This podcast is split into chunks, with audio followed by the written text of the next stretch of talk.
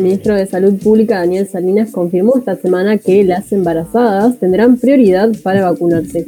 La decisión se tomó este miércoles junto a la Comisión Nacional Asesora de Vacunación tras nueva evidencia internacional, pero también como consecuencia de la muerte reciente por COVID-19 de dos mujeres embarazadas. Sobre la pandemia en el periodo de embarazo hablamos ahora con Giselle Coleman, obstetra y partera integrante del colectivo Gestar Derechos. Eh, Giselle, muy buenos días. gracias por tu tiempo en la isla desierta. Enzo Dinolfi y Agustina Huerta se saludan.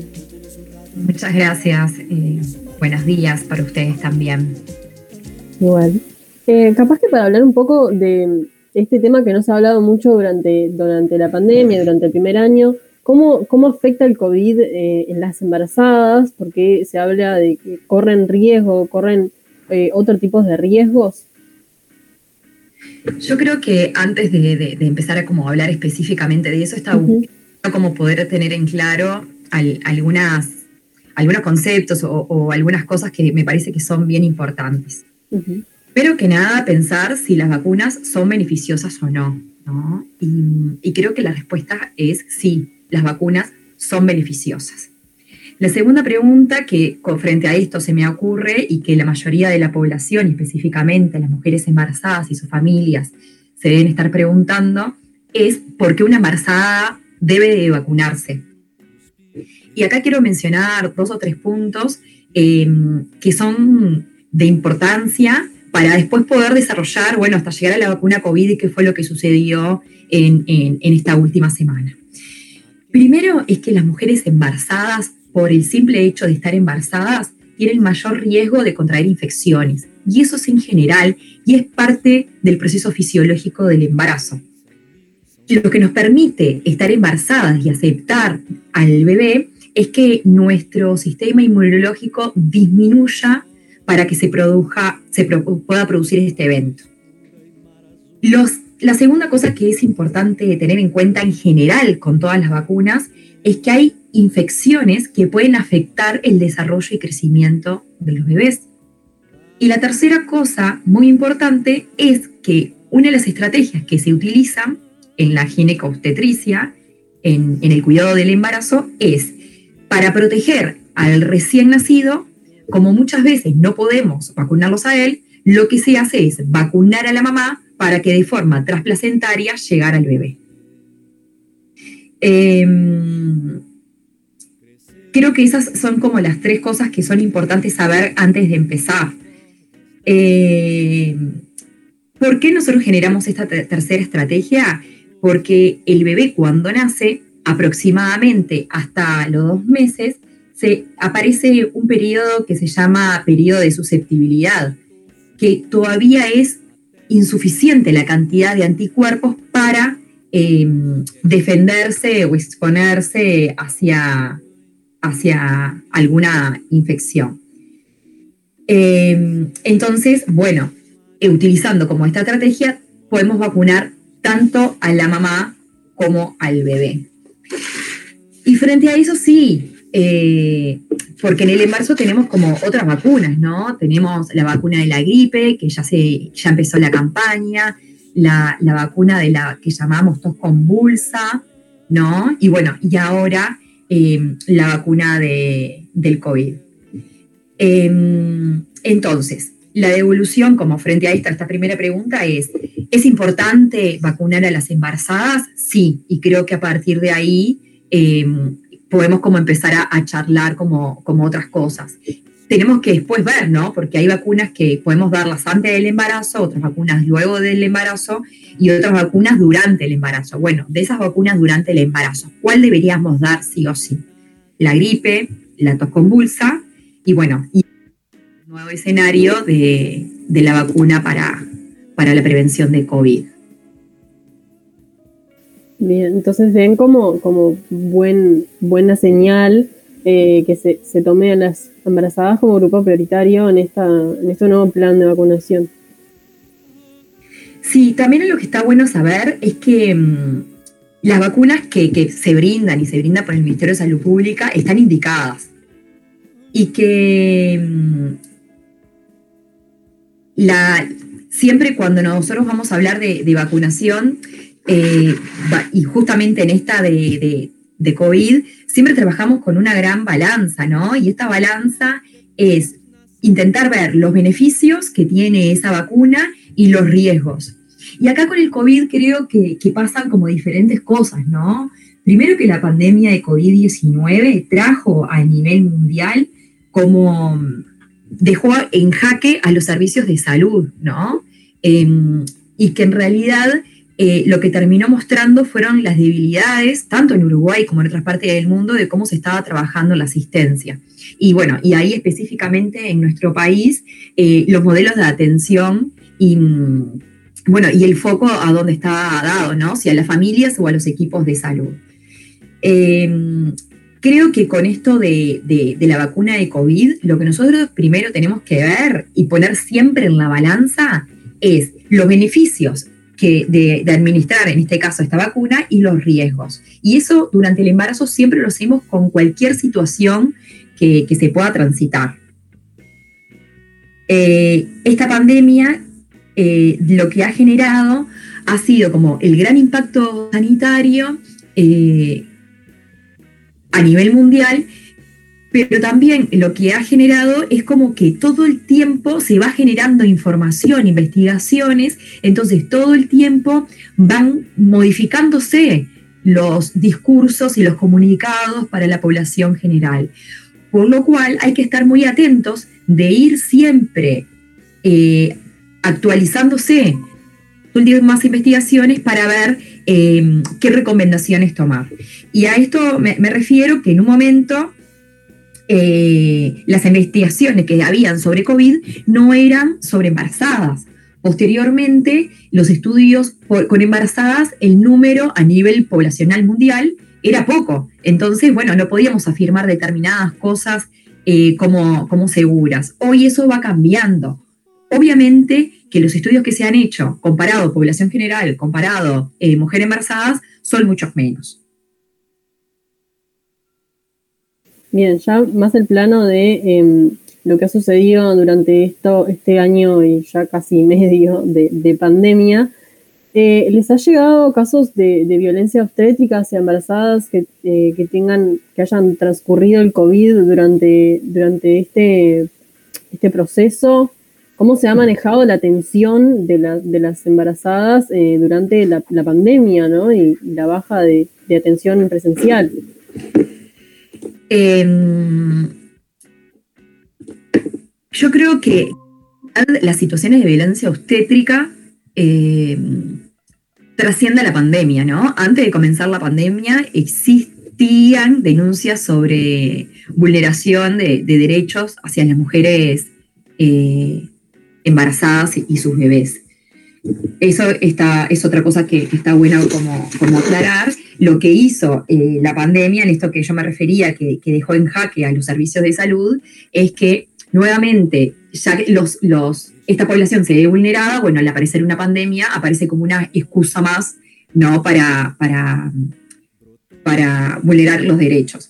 Em, yo creo que la, la pandemia COVID-19 ha, eh, por el avance que ha tenido, ha mostrado estas debilidades a los servicios de salud. Y, eh, y dado esta gran denuncia que hemos recibido durante eh, este proceso, este, este, estos meses de, la pandemia, eh, creo que está bueno verlo como oportunidad y poner sobre la mesa si este modelo de atención que se está teniendo hoy en nuestro país y específicamente este cuidado de salud sexual y reproductiva que se está teniendo ahí, es el mejor lugar em, para las mujeres de bajo riesgo que se puedan exponer a esas situaciones.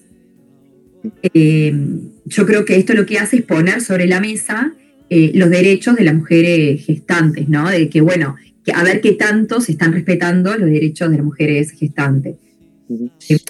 Y ahí me refiero si, si el parto, digamos, institucional asistido eh, por personas capacitadas puede admitir otras configuraciones distintas y complementarias al parto hospitalario, ¿no? O capaz que deberíamos de, volver a pensar a posibles casas de nacer como existen en otras partes del mundo, pero como más por ahí. Eh, la ley de acompañamiento en el, parto se mantiene vigente, ¿no? A pesar de la pandemia. Sí, y lo que está bueno entender frente a eso es que la ley de acompañamiento al parto sigue vigente, pero además de que sigue vigente, ningún protocolo está por encima de la ley. Entonces, eso es lo que, lo que es importante por tener en cuenta. Y además, otra cosa que es importante tener en cuenta y que nosotros cada vez que se comunica con gestar derecho lo que decimos es, bueno, cada institución teóricamente está teniendo como protocolos de atención en la maternidad, en, este caso frente al COVID. Bueno, solicitar eh, con anterioridad este protocolo de cómo se están trabajando en las maternidades para que las familias sepan y bueno, y a partir de ahí poder trabajar. Eh, ustedes reciben estas denuncias y han tenido diálogo con el Ministerio de Salud Pública, han derivado hacia allí ciertos reclamos. Sí, mira, básicamente desde antes de la pandemia, pero ahora también eh, llegan denuncias, las cuales muchas se formalizan y otras no, sobre violaciones de derechos eh, eh, del acompañamiento, ya sea en la consulta, ya sea en la ecografía, ya sea en el parto. Em, estas situaciones se ven más agravadas si las mujeres son COVID positivas. Em, porque son más vulnerables, ¿no? y, también existe como este miedo de, transitar como la enfermedad en sí misma. Lamentablemente, el Ministerio de Salud Pública no ha respondido como esperamos. Hace más de un año que venimos denunciando eh, y que hemos tenido eh, reuniones con diferentes actores y ahí incluido em, la Comisión de Derechos Humanos del Parlamento. Eh, y bueno, se, intenta venir trabajando desde cerca, pero no, no han habido cambios. O al menos los cambios que, se esperan. Entonces, eh, está bueno como que la población pueda eh, también saber esto y también reclamar, ¿no? los cambios más profundos en las sociedades se ha generado tanto por la, por, por, la sociedad y por la academia. Entonces, esto va a ayudar a que se vaya modificando y que las cosas que suceden, tanto la OMS como OPS, eh, eh, han hecho recomendaciones internacionales sobre la importancia de, cuidar esta etapa de, la vida, ¿no? Eh, entonces, y también ha, hablado sobre la violación de los derechos humanos a embarazadas y a otras poblaciones vulnerables en el contexto de COVID. ¿Y cuáles serían estas recomendaciones? ¿Cuáles serían los cuidados que consideran ustedes que deberían tomarse en estos casos? Primero, conocer em, las leyes que, están hoy vigentes, ejemplo, la ley de acompañamiento al parto. También está bueno saber que, Uruguay, en materia de, derechos, em, ha tenido eh, un gran avance en los últimos años y que existe un marco, eh, un marco normativo, ¿no? Eh, de, que, nos ampara en esos derechos. Entonces ahí, no sé, tenemos desde los derechos y obligaciones de pacientes y usuarios de salud, que creo que fue la del 2008, que creo que es la 18.335, la, la, que es jerárquica acá y pensarla también es la 18.426, que habla sobre la defensa de los derechos a la salud sexual y reproductiva.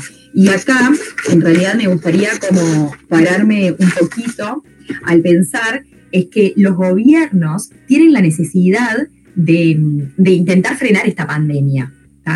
Pero los gobiernos, y esto hablo en general a nivel internacional, son los responsables también de que eh, puedan hacerse valer los derechos sexuales y reproductivos.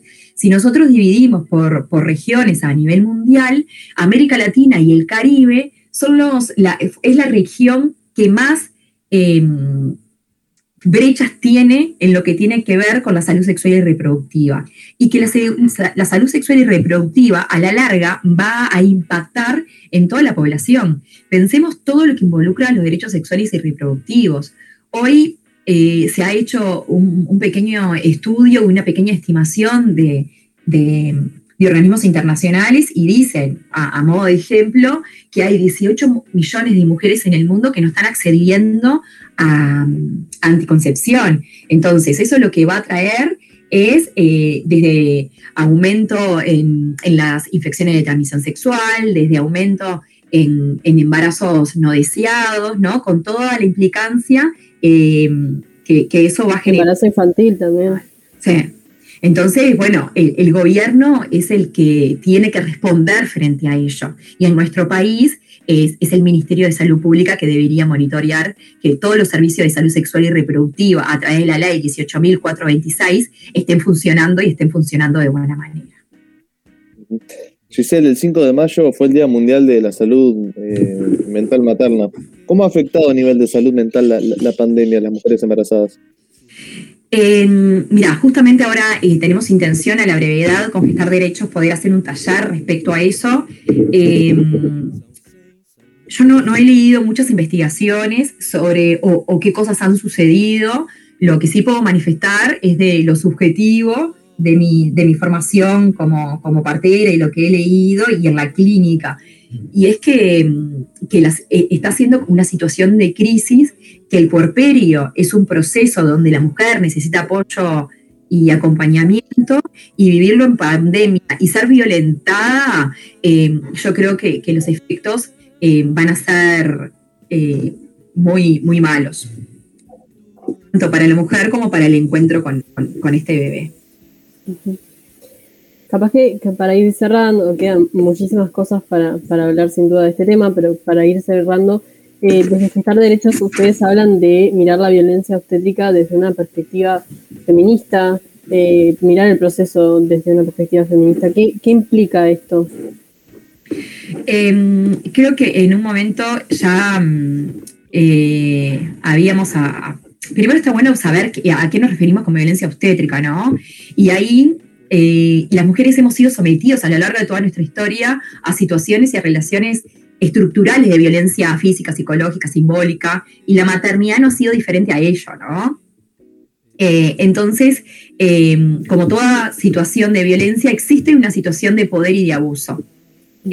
Mm, la violencia obstétrica existe en nuestra ley, en la 19.580, y es como el personal de salud todo, y esto sale solo de partir ginecólogo, sino que todo el equipo de salud eh, puede generar violencia hacia la mujer por esta diferencia de, poder. Em,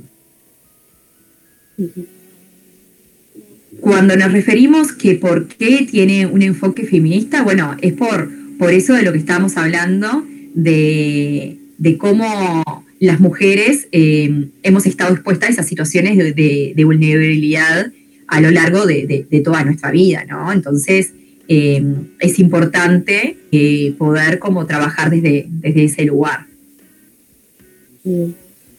Giselle Colman, obstetra partera integrante del colectivo Gestar de Hechos, muchas gracias por tu tiempo en la isla desierta. Muchas gracias a ustedes. Por favor, Chao.